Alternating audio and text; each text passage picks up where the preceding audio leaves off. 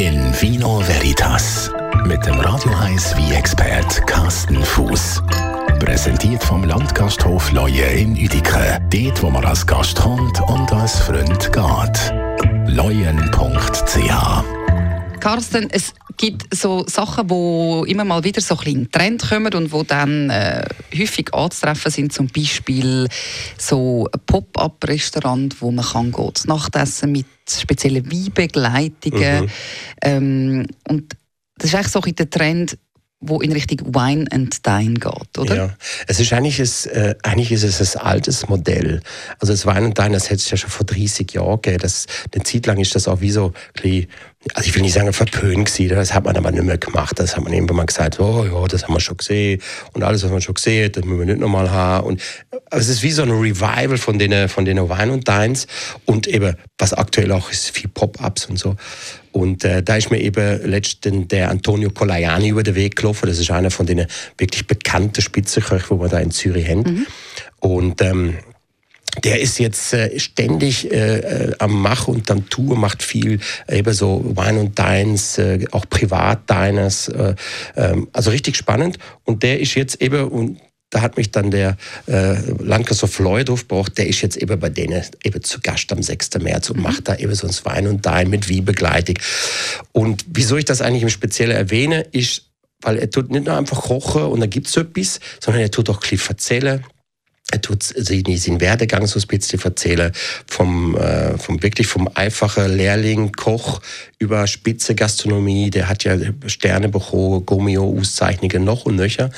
Und macht jetzt eben, hat sich spezialisiert auf die Geschichte mit den, mit den Wein und Deins. Und äh, der ist dann da und ich werde sicherlich auch dort vorbeigehen. Das finde ich jetzt mega spannend. Und ist eigentlich, also ich, ich stelle mir das noch recht schwierig vor, wie fängst du dann an? Also tust du zuerst das Menü überlegen und dann den passenden Wein suchen. Es muss sich ja wie so ein bisschen ergänzen, oder? Der ja. Wein hat einen recht grossen Einfluss aufs Essen. Ja, genau. Also das Essen tut der Wein ähm, in eine gewisse Richtung drücke. Das heißt, das, in der Regel ist das Essen zuerst da. Du, der Antonio wird zum Beispiel zuerst das Menü kreieren mhm. und dann wird der Sommelier kommen.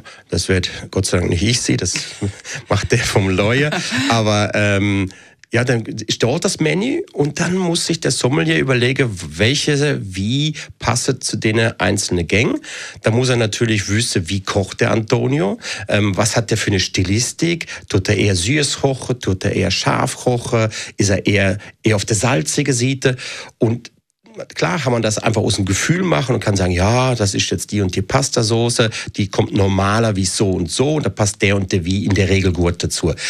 Beim Wein und Dein würde ich das nicht machen. Da muss man sich wirklich mit dem Koch auseinandersetzen, zusammenhocken, ein Testessen machen, schauen, passt das wirklich?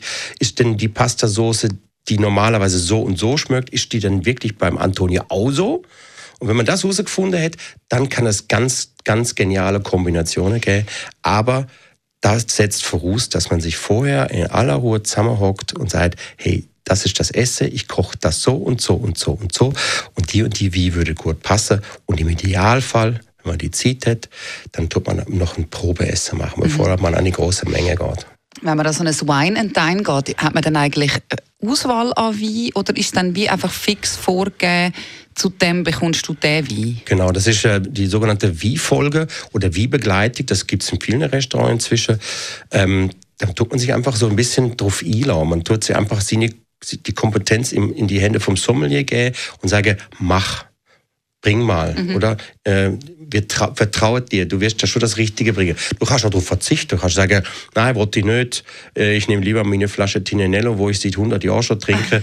ähm, aber in der Regel sind diese Kombinationen, diese äh, Wein- und Menüfolge perfekt aufeinander abgestimmt. Ja.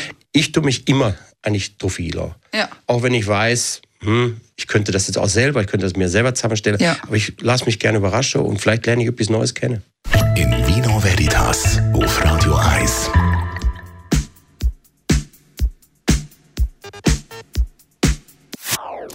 Das ist ein Radio 1 Podcast. Mehr Informationen auf radio1.ch.